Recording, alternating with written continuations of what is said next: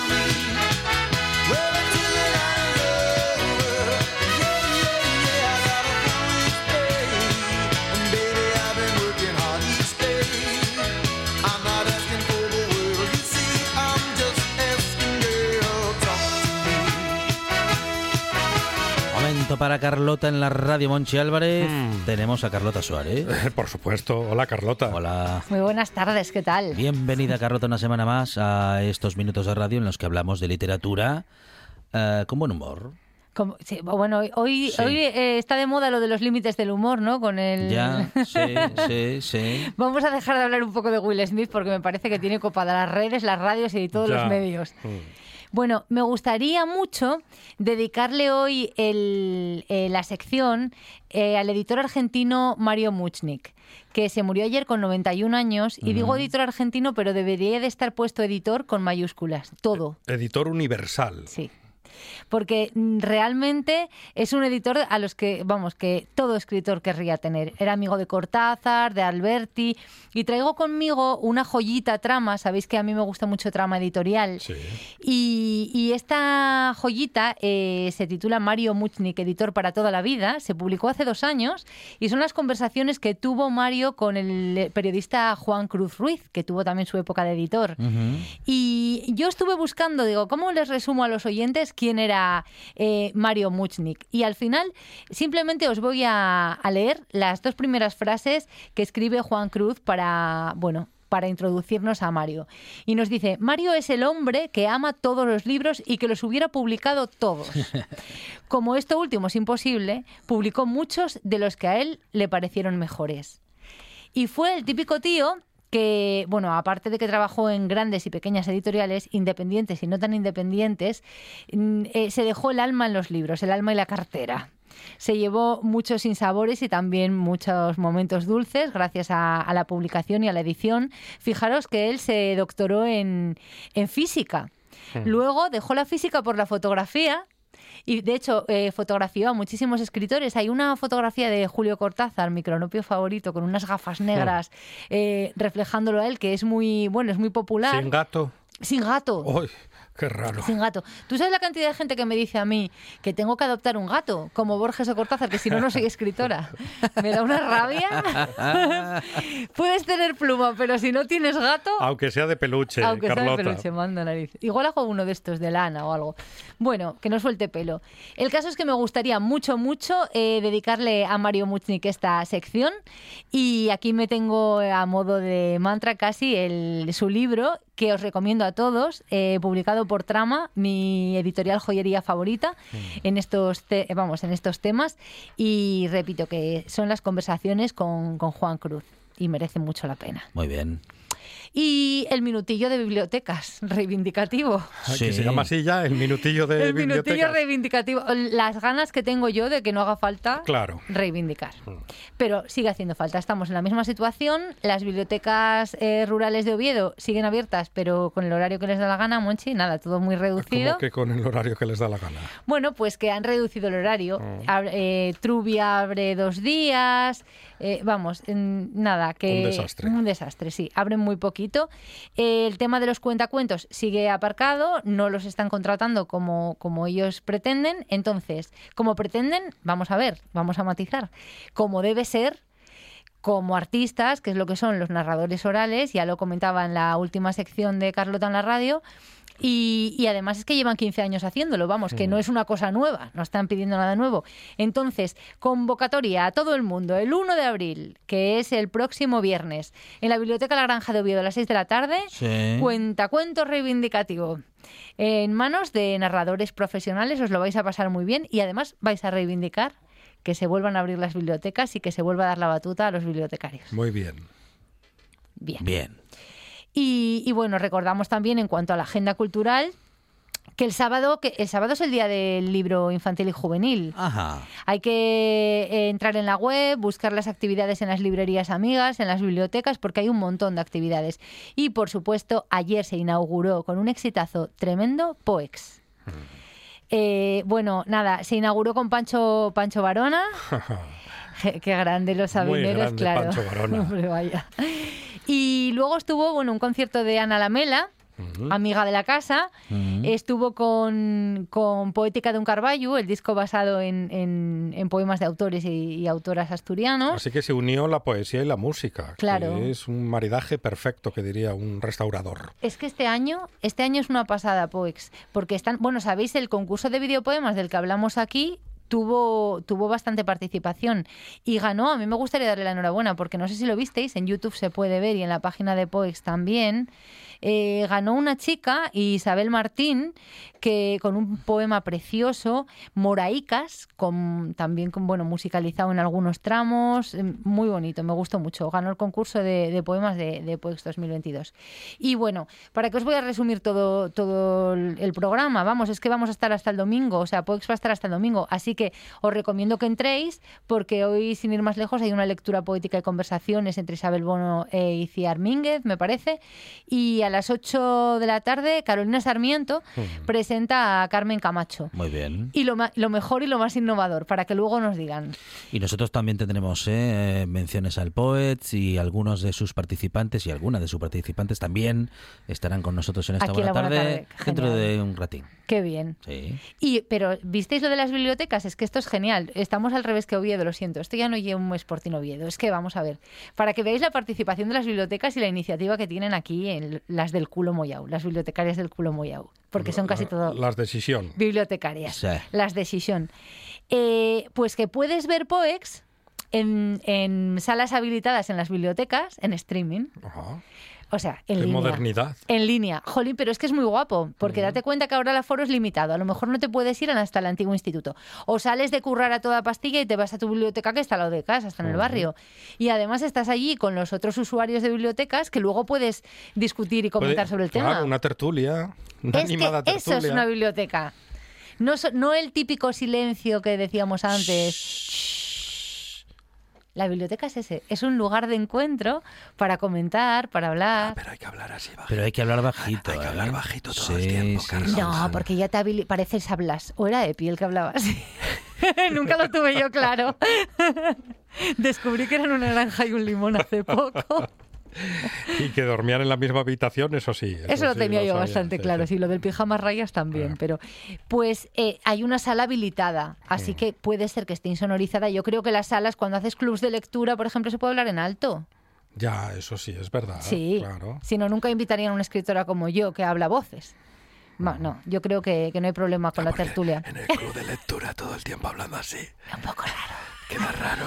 No, además soltando tanto aire acaba se acaba mareando uno, ¿eh? Blas, ¿qué tal estás? pelín. O sea, que era Epi el que hablaba así. Yo creo que sí que era Epi.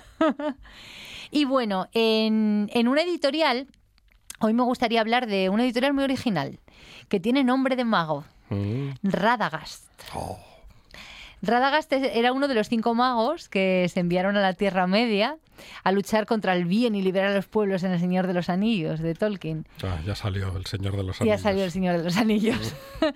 y, y bueno, pues eh, esta editorial fueron los primeros en crear una, un juego de rol en asturiano. Ah, Y, y bueno, tenemos a Nicolás Bardio, que es su, que es su editor. Yo le pregunté a ver cómo era esto de, de cómo había empezado y tal, y me dice que eso, en 2019 hicieron un crowdfunding para pues eso, para hacer el juego de rol y después en 2020 eh, publicaron eh, del Yao del Nigromante que fue la primera novela de literatura fantástica en asturiano. Luego, en 2021, publicaron a la, a la novelista asturiana más joven, fíjate, y en 2022 al novelista asturiano más joven.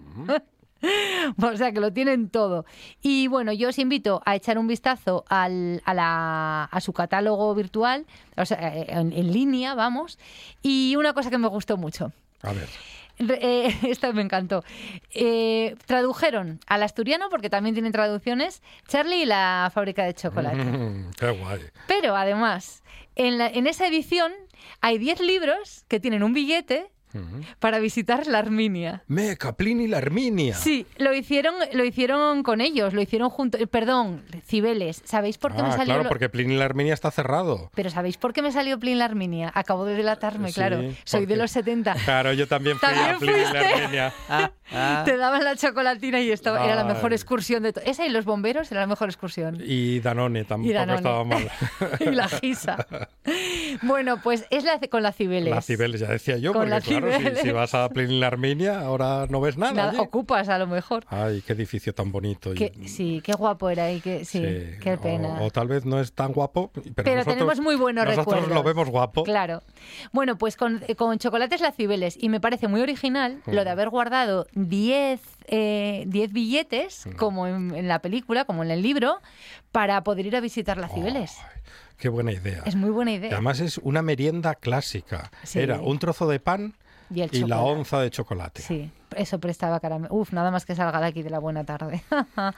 Bueno, ya sé, tengo una gana de chocolate. Es que ese chocolate, el de hacer a la taza, está riquísimo así, comido. Clink, clink, clink, blam, blam, blam, blam, Como, los si conejinos. Un roedor, igual. Sí, sí, sí, sí, sí. Bueno, y Nicolás Bardio, su, su editor, el editor de Radagast, lo tenemos por ahí, me parece, y, y le pedí que por favor pues nos contase qué libro le había marcado Ah. y nos lo cuenta. Llámame Nicolás Bardio, soy escritor y editor en Ediciones Rádagas y el libro que más me marcó fue El Señor de los Anillos de Tolkien. Llegué ya primero El Hobbit, pero fue al leer El Señor de los Anillos en segundo de la ESO cuando, eh, digamos que per primer vegada, abrí los huellos a lo que es la fantasía adulta, ¿no? Y de alguna manera eh, lo que más me marcó de este libro fue el, el descubrir por la primera vez que es posible crear un mundo eh, de fecho distinto del nuestro y que tenga una historia, una cultura, una economía, una geografía, una política totalmente distintas y al mismo tiempo que sean coherentes, ¿no? Y eso creo que es la, la- la gran victoria, la- el gran logro que hizo Tolkien y por lo que yo lo admiro desde que yo era guaje.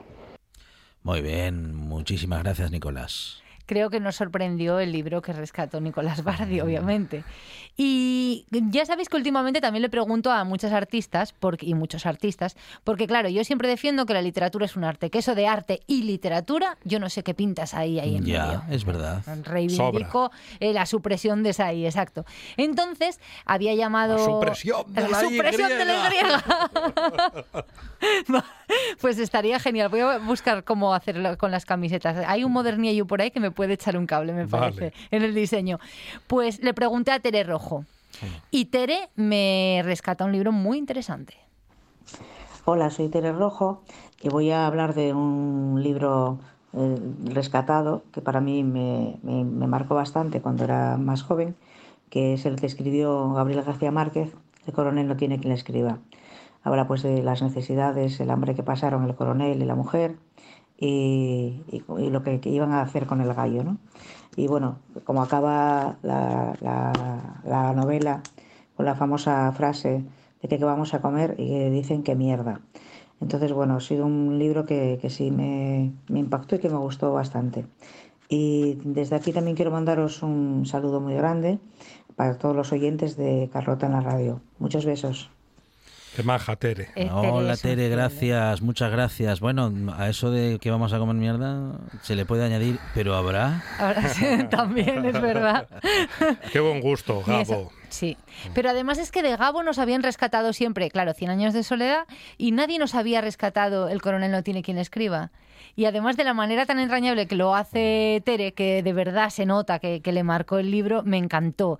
Así que, bueno, os recuerdo, si no tenéis planes para el fin de semana eh, con todo esto que os dimos, o os, pare- os apetece echar un bailín, eh, podéis ir a cenar a Viles al Mayu, que va a estar Tere ahí cantando el viernes. Ah, muy bien. Y el domingo, sesión Bermú en Las Delicias. Así que bueno, ya tenéis el fin de semana completo. bueno. No para. Tere. Tere no, para. Tere no para. Es increíble. Y, y bueno, ya por último, alguien que nos va a dar además mucho tema. Y es Laude, que lo conocéis más que de sobra. Laude A Martínez. Laude, Laude Laude Martínez, Martínez. claro. Pero Laude Martínez aparece en Carlota en la radio. La- y ya verás cómo. Pero es que abre su Hola, bueno, pues el libro que a mí me gustó mucho y que además fue especial porque llegué a él después de ver la película, y El Padrino, de Mario Puzo que escribió el libro, además Mario Puzo estaba arruinado y vino muy bien y bueno, inventó esa historia de una familia de gángsters, etcétera, etcétera. Y ahí no pude decir, cuando vi la película gustóme más el libro, porque no había leído el libro yo todavía. Llegué al libro a través de, de la película. Y nada, esa es mi historia de hoy. La verdad es que no soy un gran lector, ¿eh? soy más bien un lector raquítico, pero bueno. También podría ser cuento de Navidad de Charles Dickens, pero bueno, hablemos del padrino, que además tampoco soy muy original, porque está en el 50 aniversario, en fin. Eh, habla todo el mundo de ello, pues ala, también a la tendencia. Un beso a toda la familia de La Buena Tarde. Tengo muy buenos amigos ahí. Viva la radio, un abrazo, un beso a todos, gracias. Gracias, Laude, gracias, compañero. Muchas gracias. Am, Diz que se 50 apunta. años de 50 años del padrino, madre mía, madre mía, De la- pero madre mía. Lo gordo es que es 50 años del padrino Peli. la peli. Sí, sí. Quiere decir que el libro, yo ya no, no he hecho la cuenta, Sí. no miré cuándo se publicó, porque yo lo, había leído. Lo leí todo de, de Mario Puzo, Es me encanta. a mí la también. mamma, el siciliano. A mí también. A mí las historias de la mafia. Es que mira, mi padre tenía Mario Puzo, Me Sí. pierden. eh, Agatha Christie. Sí, que venía en el círculo de lectores. Sí. Eran las ofertas del sí, círculo. sí, sí, sí, sí. Y aquellas Si colecciones. compras tres de Mario Puzo, te regalamos cuatro de Agatha Christie. Venga, vale. Y las colecciones aquellas que teníamos, es que eran cuatro. O geniales. sea, u- Bueno, o Ah. yo qué sé. no. O dos por uno. si sigues tres a por dos. es que si sigues a promo, pues igual Nos apuntamos. nos apuntamos. ¿eh? No, ya es tarde. Ya, sí, para tantas cosas. Sí. Ay. Ya lo del libro, Mm, lo del círculo, El de, círculo de lectores. lectores. Pero bueno, ya había degenerado mucho el círculo, ¿eh? porque ya empezaron a vender ahí cachivaches y Ajá. tal. La música, bueno, vale, eh, o sea, en- me encaja, pero va, luego ya tanto cachivache que sí, para darte cachi- masajes en la cabeza. Claro, ah, cachi- ah, esos cachivaches, Claro. cachivaches electrónicos. Sí, bueno, Sí. electrónicos y no electrónicos, porque Sí, lo de sí. darte así en la cabeza eran- era como de los chinos, había, ¿no? como, Ese- había unos alambres. Esos Hombre, alambres. Dicho que era de los chinos, va a ser del glamour. Una especie de alambres Que hacía que cosquillitas. hacía cosquillitas en el cabello. Pero tuvo glamoures alguna vez. Yo empecé a dármelo y perdí el pelo. Fue así como me quedé calvo. Es verdad, ese- esos, eh, mm, hay algunos artilugios que nunca han tenido ni tendrán glamour. Ni Ninguno. Mira, hay uno que tiene muy poco Los glamour. rulos, ¿se acuerdan de los rulos? Jolín, claro que me acuerdo. Sí, sí. ¿Qué glamour tienen los rulos? Muy poco, sí. Muy poco. Bueno, de- eh, perdona, A ver, perdona. se Tiene mucho glamour. algo.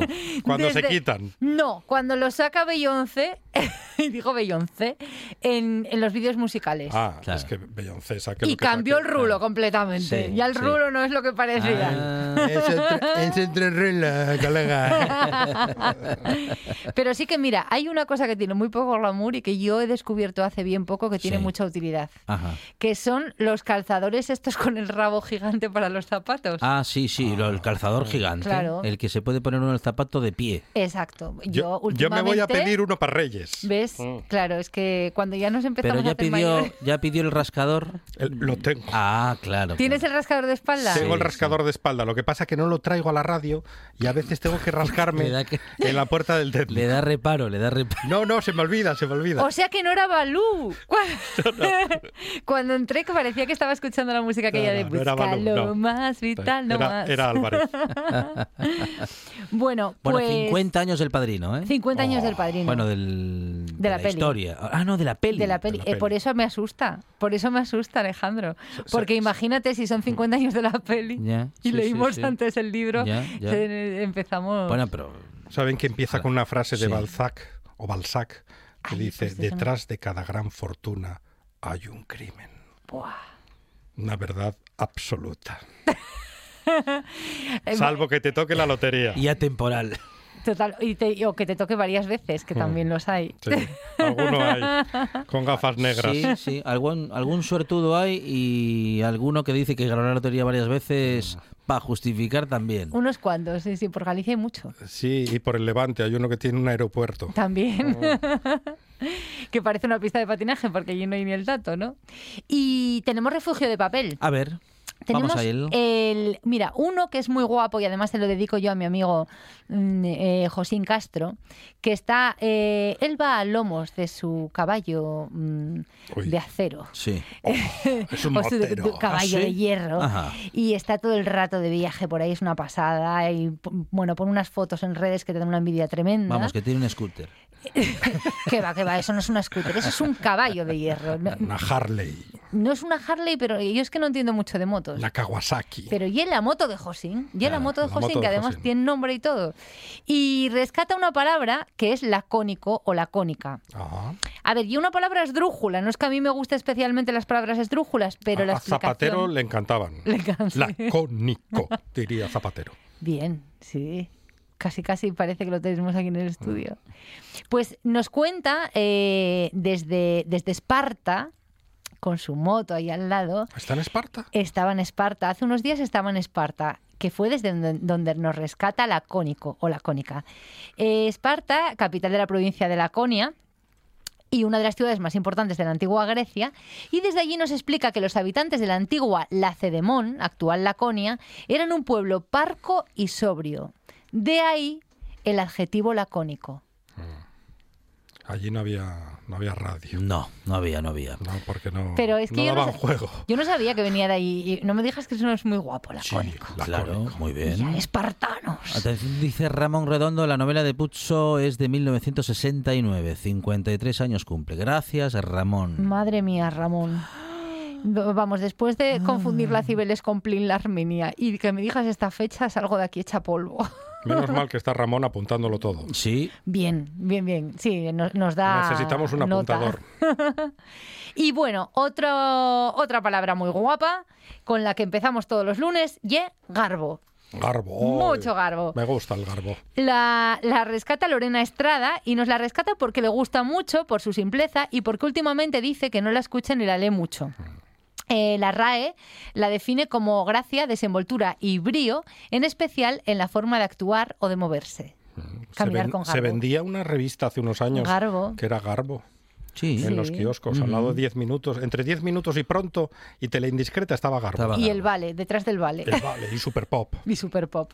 Super Pop la comprabas por las pegatinas para ponerlas en los libros de texto y en las carpetas.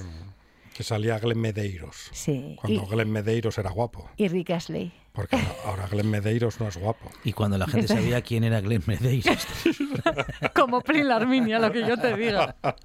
Estamos aquí, vamos de mal en peor, Monchi. ¿Qué le vamos a hacer? Bueno, pues si queréis podemos hablar de dónde viene, eh, analizar así alguna frase de cine, ¿queréis? Ya que estamos con el padrino, eh, de- recurrimos al cine mucho Sí. a la hora de las expresiones. Por ejemplo, cuando algo nos gusta mucho, mucho, decimos que nos lo estamos pasando de cine De cine. o que es de Cierto. película. Y en realidad esta expresión eh, no tiene mucho, mucha, otra, mucha más explicación que, que la afición que tenemos por, por la ficción y por, la, y por consumirla a través de la gran pantalla. Muy bien. Como, bueno, una cosa que me pone un poco... ¿Vosotros ¿De mal humor? Sí. ¿No os estáis dando cuenta de que hay muchas expresiones que son eh, que desde que salió este personaje o esta personaja que Sí. se llama coacher? Ajá. Esto de los coaches, que ahora resulta que ya no son psicólogos, todos son Ah, coachers. ni motivadores. ni motivadores, todos son coachers. Mm. Y Coacher, necesitas co- un... coaching. Coaching. Justo. Y necesitas un coacher para todo y un No, coaching para no todo. es verdad. No, es No. pa- no, no no es se verdad. necesita uno de esos para todo y por otra parte, mm, bueno, nada, es que... Sí, algo, algunos venden humo. Sí, Justamente. Pues me da mucha rabia porque además ahora ya se han metido con lo que más me duele, claro, que es con el lenguaje. Y es que hay muchísimas frases y muchísimas expresiones que ya están eh, vinculadas a ellos. Como el tema de poner el foco en... Ay, poner el foco. Ajá. Uf, Sí. no, lo, no lo escucháis muchísimo. Sí, se escucha. Vale, es del cine, sí, pero es que ya me, me- me calienta un poco, es todo el rato, todo el rato. Los ¿Cómo no le va- políticos. No le, va, a calentar si es el foco. El foco, claro. bueno, hay luz fría. Ah. ¿Tú sabes que los pintores utilizan Ay, luz fría? La luz fría. Los pintores sí, utilizan luz fría. El día de mañana voy a montar un pub en Tineo que se va a llamar así. Luz fría. Luz fría. ah, por lo de luz de claro. Eres un poco copiota, ¿eh? No, bueno, era una idea que tenía yo en la cabeza. y que te quitaron. bueno, pues lo de poner el foco en algo, que claro, también es muy de cine, es como si pones el foco estás... Bueno, prestar atención a algo. mm, Claro, justamente. Eh, bueno, decimos no me cuentes películas o no, te, o no te montes películas, No te ¿no? montes Eh, películas. haciendo referencia a la ficción cuando se supone que estás exagerando o eres un poco como la lechera. Y, y bueno, se dice mucho, mucho ser el malo de la película. Ah, el malo que eh, a veces era el más interesante de la película. el Sí, es verdad. Normalmente. Yo, los actores, bueno, cuando tengáis aquí algún actor, seguro que les preguntáis y los papeles más codiciados son los de malo de la de malo. película, porque suelen tener muchísimo más fondo. La gente buena es muy simple. Cuando yo era guaje se decía el bueno o el galán o el protagonista era el mocín de la película. El mocín. Aquí, aquí de- del negrón para arriba, yo creo que lo seguimos diciendo. El ¿o mocín no? de la película. Y, si salía Arturo Fernández era el chatín de la película. O el chatín de las tablas. Sí. De, de la... Bueno, no, hizo series también. Sí, hizo de Había ido todo. muchas series también. Y luego, bueno, el cine lo que nos da son muchísimos anglicismos. Eso lo sabemos todos. Por ejemplo, lo de hacer el eh, spoiler, Sí. que eso sí que podíamos decir destripar, ¿no? Destripar la peli. El tráiler. El tráiler, que eso es el anuncio. O el adelanto ujú. del tráiler de tal. Lo del streaming. Eso lo dije Ajá. yo antes, lo del streaming, que muy mal. Bueno, el streaming últimamente, Pero ¿cómo, porque lo de, ¿Cómo habría que decirlo entonces? ¿Streaming? en línea, Ah, en línea, claro. ¿no? Sí, sí, sí. claro, porque las plataformas, eso desde Sí, o es que lo que o cambió, ¿eh? digital. o digital también, pero lo que cambió el, el cine y la pequeña pantalla y todo, porque claro, ahora tenemos plataformas que, que están ahí colgadas y tú lo ves cuando quieres. Eso hace unos años, eso cuando visitábamos tú y yo Plin la Arminia no lo había. No, no. Es la- la 1 y la 2. Lo ponías a grabar. Hmm. Si el vídeo era muy moderno, lo programabas. Y si no, le decías a tu madre que le diera el botón a las 5 de la tarde. En los 90 entró en mi casa el vídeo. Jolín. Muy tarde. ¿Y fuiste de los pringados que se compró un beta o, o compraste directamente No, el VHS? VHS. Ah, bueno. Porque eran unos Fui, pringados los fui pringado en otras cosas, pero ahí un VHS. Pues el beta era mejor. Si eso Sí. dice José Pero- Fernández Ribeiro. Pero mm, se impuso el modelo. a- a- aquí, igual, si meto la pata, Ramón Redondo me va a corregir. Pero creo que lo que se impuso fue el modelo americano. Que era el VHS Era el. VSS. Los americanos siempre... Al final siempre se impone Siempre Sí, el el modelo, americano para Solo- casi todo. Solo hay que escuchar las noticias últimamente. Jo, es una pena que, que- que por la radio no se te pueda ver la cara, Monchi. y luego estuvo el minidisc también. ¿Os acordáis del minidisc? El minidisc y el Laserdisc, Y el, jolín, el Laserdisc también. Pero eh, no duraron nada. nada, muy poco. Pues menuda, tenían que devolver el dinero o una parte o cambiarlo cuando te comprabas los aparatos. Calle, calle, ¿Por que yo fui comercial de Planeta y regalaba esos aparatos, así que no de devolver nada. Pero los regalabas. Escúchame. Ya, pero formaban parte del pack. Los regalabas, hombre. Bueno, Sí. ya claro. National Geographic con el Laserdisc. Disc. ¿Y cuánto duró? A ver, ¿cuánto pudiste estar regalando el Laserdisc? ¿Un año? No menos, cuatro, Menos, cuatro ¿no? meses. Jolín.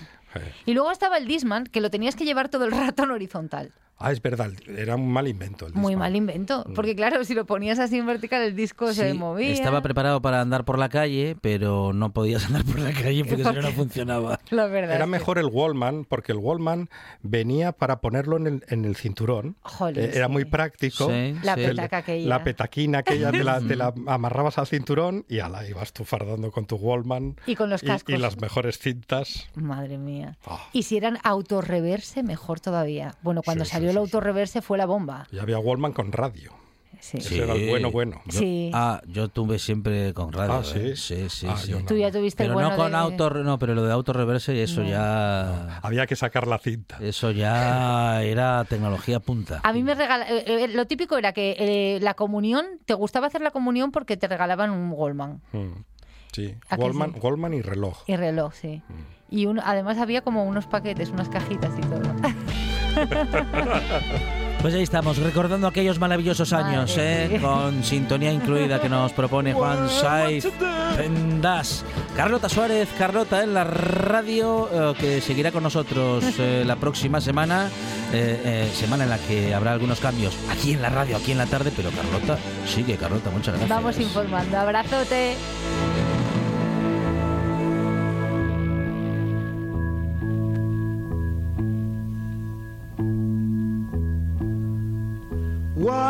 What would you do if I sang out of tune? Would you stand up and walk out on me?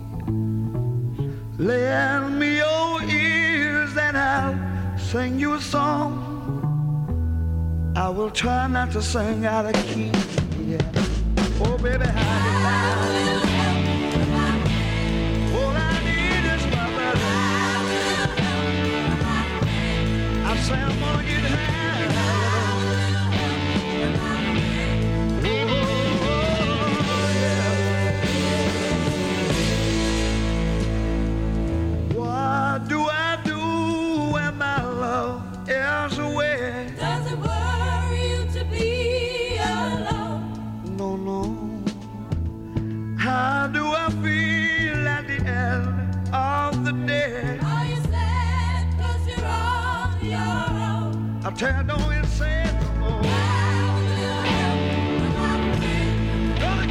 Justamente hablando de aquellos maravillosos años, hablamos ahora de estas publicaciones eh, que seguro, seguro recuerdan en alguna ocasión aquellos años. Esther Prieto, ¿qué tal? Buenas tardes. Hola, buenas tardes, ¿qué tal? Muy bien, muy bien, Esther. Bienvenida esta buena tarde. Esther es poeta y ha publicado eh, el libro infantil Unas vacaciones bien rares. Esther, aquellas vacaciones son las que recordamos y las que añoramos, ¿no? Bueno, aquellas vacaciones son las vacaciones un poco raras de una familia de llovinos que tienen que, que esconderse para salvar la, la vida y que llegan al, al Valle de las Vacaciones Felices y allí, bueno, suceden una serie de, de cosas y tienen final feliz. Bueno, bueno, bueno, bueno. eh, casi que es algo que necesitamos, Esther, ahora mismo. ¿eh? ¿Y qué, con, con qué nos encontramos? ¿Con qué historia nos encontramos? Eh, porque, bueno, no sé si será el caso, pero en eh, los relatos infantiles eh, muchas veces aprovechamos, el- vamos a decir que una buena historia, como es este caso, Esther, para, bueno, para acercarnos a los a los problemas, a las cuestiones que, que pueden ser ocupación y preocupación de niños y niñas. Bueno, en este caso mm, la preocupación de nenos y nenes y de, y de adultos, yo creo, ¿no? De una parte de los adultos que lleva el trato al, al diferente, eh, la, sí, también un poco la, pues el, la collera refugiados, en, fin, tiene una, una serie de... Se puede leer la, la historia sin más como la aventura de esta familia de llovinos y, y puede leerse como una metáfora precisamente de eso, de la atención al diferente y del respeto al diferente. Bueno, este era algo muy necesario, en, bueno, en, esto, en estos tiempos y en todos, ¿no? Pero me parece que lo de la tolerancia ahora mismo es algo que, ten- que tenemos que practicar como sea. Sí, pero supongo que es algo que hay que enseñar a, a los pequeñinos, ¿no? Si no, si no se ellos enseña de normal, ¿no? Cuando si te ven a ti actuar a los adultos mm, y a través de, de lecturas de y yo creo que sobre todo en este caso mm, a través también de las ilustraciones de Nano González que yo creo que son el, el 80% de la de la historia, ¿no? Y, y entre el, texto y la y, el, y la ilustración se complementan muy bien, ¿no? No oye que el texto vaya por una parte y la ilustración por otra. Yo creo que las ilustraciones incluso dicen cosas que no dice el, el texto. Y que los nenos seguramente captan mucho más que los adultos. Ujú, ujú, ujú. Bueno, un cuento en el que nos encontramos también con eh, muchas palabras en favor de la fauna salvaje, eh, algo que, bueno, a los niños y a las niñas también les atrapa y también les preocupa. Claro, esto, mm, ya te digo, hay una familia de llovinos que tienen que, escapar porque el ser humano los los persigue, ¿no? Y yo creo que además lo que produce empatía, porque mm, sobre todo las ilustraciones, el texto no tanto, ¿no? Pero las ilustraciones presenten unos animalinos eh, con una cara tan tierna, unos son realmente para llevarlos para casa y de ellos vecinos, ¿no? Entonces, precisamente lo que se pretende es una empatía con unos animales que sinceramente tuvieron toda la vida viviendo en, lo- en los montes y, y- y, bueno que de alguna manera habrá que preservar que sigan viviendo en, en ellos, ¿no? Controlándolo lo que quiera todo el mundo, pero evidentemente tienen que seguir viviendo donde estaban viviendo y, y bueno, igual quitar también esa esa mala Mm. mala imagen ¿no? que tenemos de, de estos de estos animales.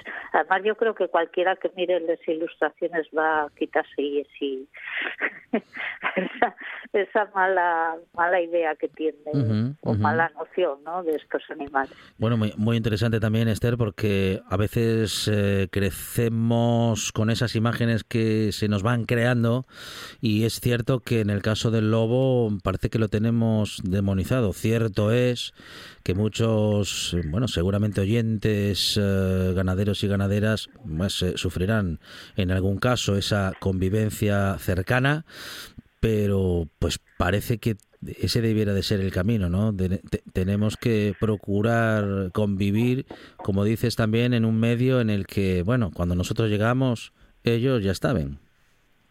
Sí, yo creo que no hay una cuestión de enfrentar ni a ganaderos ni a yo soy eh, fi- vamos eh, fía digamos de, de campesinos. Yo soy de campo no y no en fin yo creo que no hay una cosa de, enfrentar de esta manera que se que se llegó a enfrentar de, matar lobos y colgarlos por ahí no hay que llegar a un acuerdo entre entre la naturaleza y y, y- y el, y- y el ser humano, ¿no? Y yo acuérdome de pequeña que había lobos y matabanlos, evidentemente, pero, en fin, sola- se mataba por necesidad. De, no llega un momento en que no, no queremos lobos, no, lobos sin cabelos, otra cosa y que no pueden predominar seguramente sobre, sobre la vida de los humanos, pero en fin, toda la vida los hubo. Es Esther Prieto, eh, autora del cuento infantil Unas vacaciones bien rares, eh, un cuento en el que seguro que nos encontramos con una historia que no solamente va a sorprender y a entretener a pequeños ya no tan pequeños, sino que también nos da una buena lección en su relato que aborda muchas cuestiones y como decimos muchas cuestiones eh, muy interesantes también para el ámbito educativo, además del literario y lúdico. Esther, muchísimas gracias y enhorabuena. Gracias, gracias a vosotros.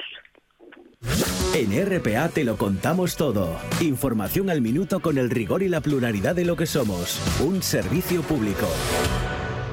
Por la mañana, a las 7, Asturias Hoy Primera Edición. Por la tarde, a las 2, Segunda Edición. Y por la noche, a partir de las 8, Tercera Edición. Y a, y a las horas en punto, Boletines de Noticias. Asturias Hoy. La actualidad no descansa. Nosotros tampoco.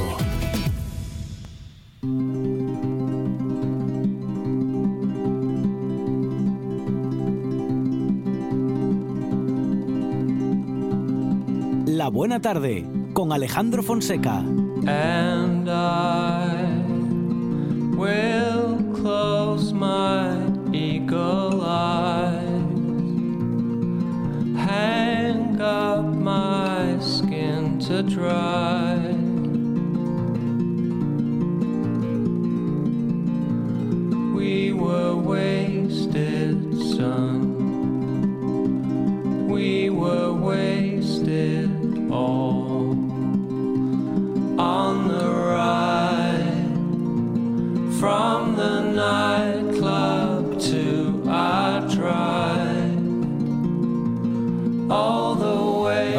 POEX, Festival de Poesía promovido por la Fundación Municipal de Cultura del Ayuntamiento de Gijón y hablaremos desde ya con su coordinador Jaime Priede. Jaime, ¿qué tal? Buenas tardes.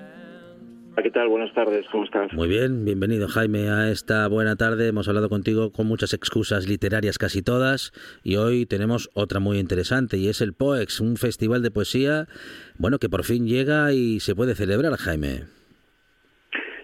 Eh, es la tercera edición, pero realmente es la que más se parece a la, a la idea original, porque es la primera vez que podemos celebrar el festival sin, sin ningún tipo de, de limitación, ¿no? Ni de aforo, ni en principio de, de normas de seguridad por la pandemia, afortunadamente, afortunadamente digo en general, no solamente por el POES. Claro, claro que sí.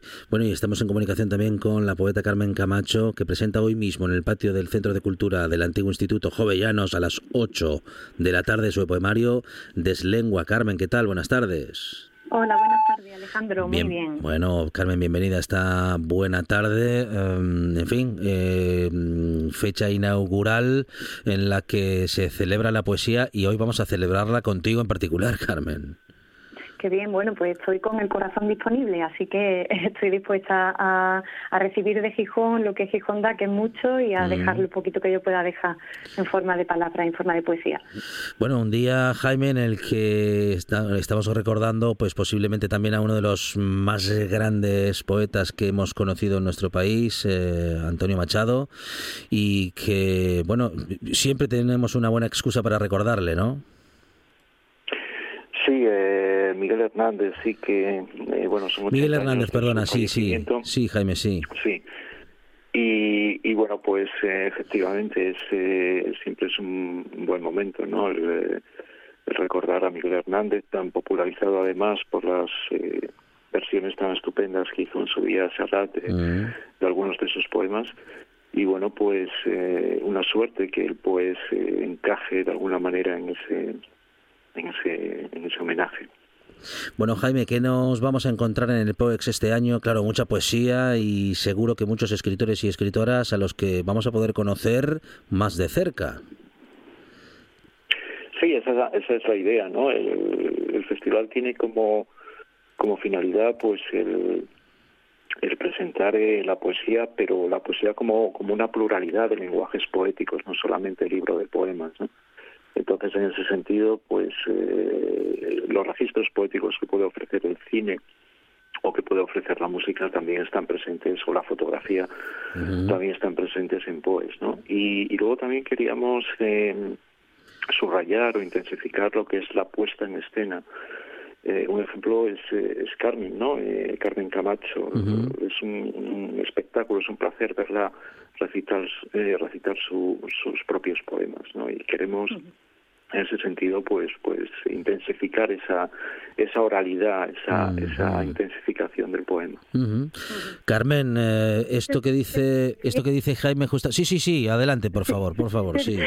Eh, eh, tengo que decir al respecto de lo que dice Jaime que me encanta esto de la poesía en su, en su diversidad de forma expresiva, que en mi caso particular se trata del mayor antiespectáculo del mundo, porque voy a hacer exactamente lo que se hacía hace miles de años y lo que se ha seguido haciendo hasta el día de hoy, eh, que es decir de viva voz, poner en pie los poemas y que los poemas por sí mismos digan y que hablen en su en su en su en, su cosa gustosa de, las palabras en sí tienen tienen una musicalidad que atraen que, que, dan placer. Entonces es eso es una una cosa antiespectacular y por eso quizá en los días que corren en estos tiempos raros sea un espectáculo Bueno, justamente Carmen, y esto que comentaba ahora Jaime, mm, bueno, lo, difícil de, bueno, de recitar, de, de contar la poesía, digo, lo difícil de hacerlo bien, porque por falta de familiaridad con ella, porque lo hacemos poco, porque leemos muy poco en voz alta, eh, nos falta este ejercicio, um, en fin, o, o hemos aprendido a que la poesía se dice así y no se dice de otra forma. Digamos que, no sé, entre, más normal y más cercana a una interpretación, en fin, eso, más normalita. Sí, es que la poesía yo creo que no se interpreta para nada, se, simplemente se acciona, que es distinto Mm, ¿no? a, una, mm. a una interpretación. Una interpretación tiene algo de, de simulación, ¿no? y en este caso no se simula nada, es la palabra haciendo, haciendo cosas. ¿no? Y probablemente pues mm, estamos poco educados quizás, sorprende, so- sorprende esto, pero, pero sí porque en el papel lo que hay escrito eh, cuando hay un poema es una partitura. Entonces una simplemente tiene que decir lo que viene, lo que viene ahí, sin mayor adorno, sin mayor aderezo. Todo lo contrario, lo que hay que hacer es procurar quitarse del medio, que normalmente lo queremos interponer eh, en vez de ser un canal entre quienes nos escuchan, ¿no? Y, lo que queremos decir, ¿no? Entonces, bueno, eh, esto además me parece que no estamos acostumbrados a la espera y a la escucha en estos tiempos. Entonces, reivindicar como algo revolucionario la escucha y la espera y, lo, y, y la epifanía de lo que se va diciendo me parece me parece necesario. Una semana en la que se celebra la poesía en Gijón es el POEX 2022 que comenzaba ayer y que se podrá disfrutar hasta el próximo domingo 3 de abril. Eh, algo que vamos a, a comenzar ya a disfrutar desde hoy a las 8 de la tarde en el patio del Centro de Cultura Antiguo Instituto a las 8 de la tarde en el- con el poemario de, de- eh, con el poemario Deslengua de Carmen Camacho. Carmen, muchísimas gracias y enhorabuena. Gracias a ti, Alejandro. Ahí estaremos deslenguándonos. Jaime, que vaya todo muy bien y muchísimas gracias por bueno pues por organizar algo tan interesante de, de lo que vamos a disfrutar muchísimo. Un abrazo. Muchas gracias y me quedo con, con la frase de Carmen, ¿no? La poesía no se interpreta sino que se acciona, no hay, no hay mejor forma de decirlo. Gracias a, a vosotros. Gracias. Esto es RPA, la radio autonómica de Asturias.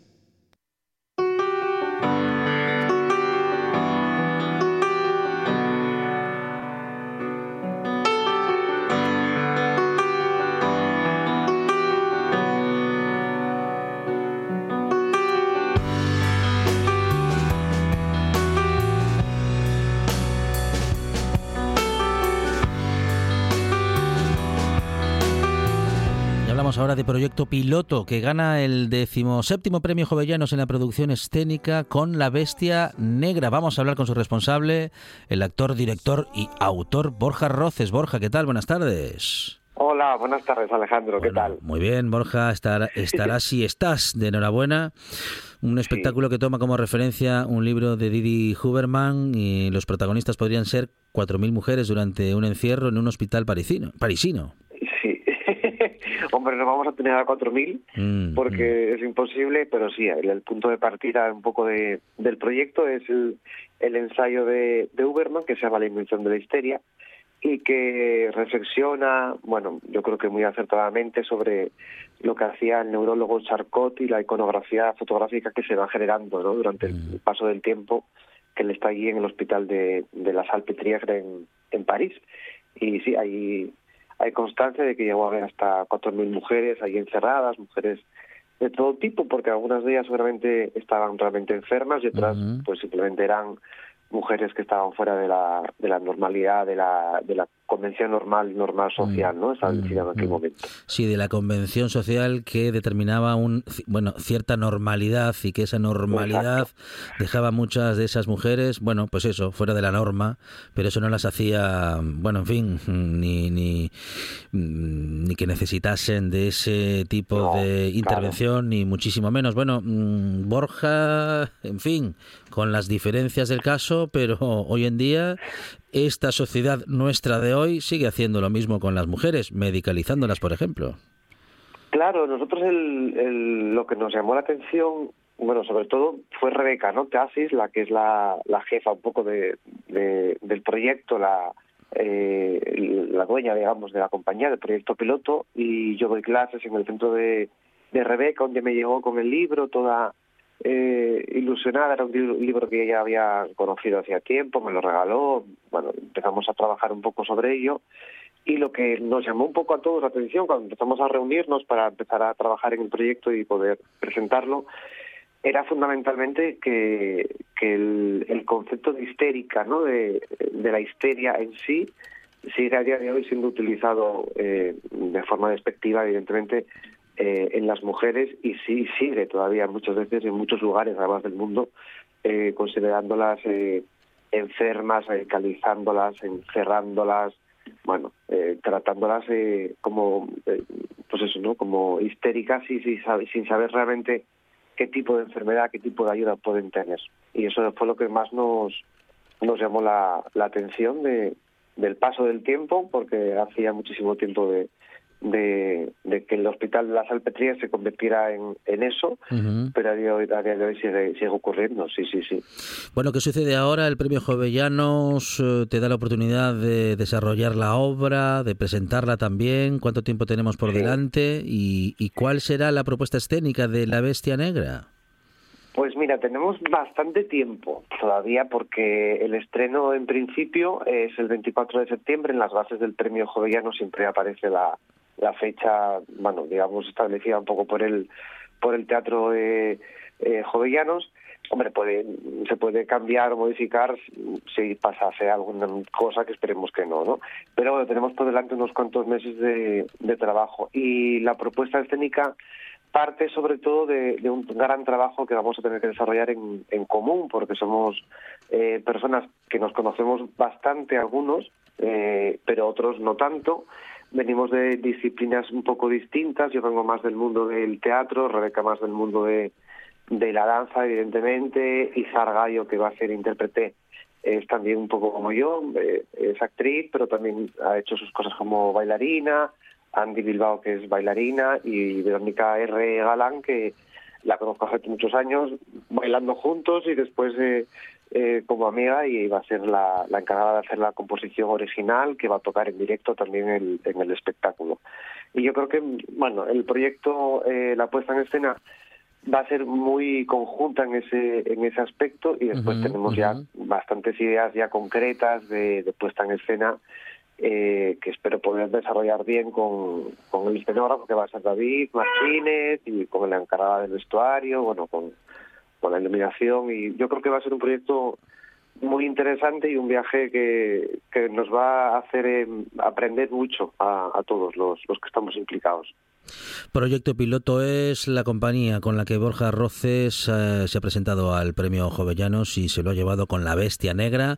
Estaremos pendientes de ese montaje, estaremos pendientes de esa presentación y estaremos Sí. pendientes también de, bueno, pues de ti, Borja, a ver si nos visitas en el estudio y hablamos otro poco Cuando de teatro.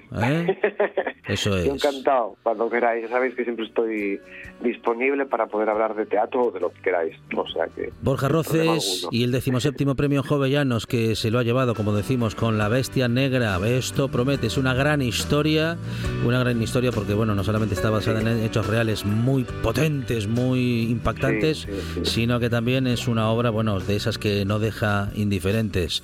Eh, Borja, muchísimas gracias, enhorabuena. A vosotros, Alejandro, a vosotros, muchísimas gracias. They spun a web for me. They spun a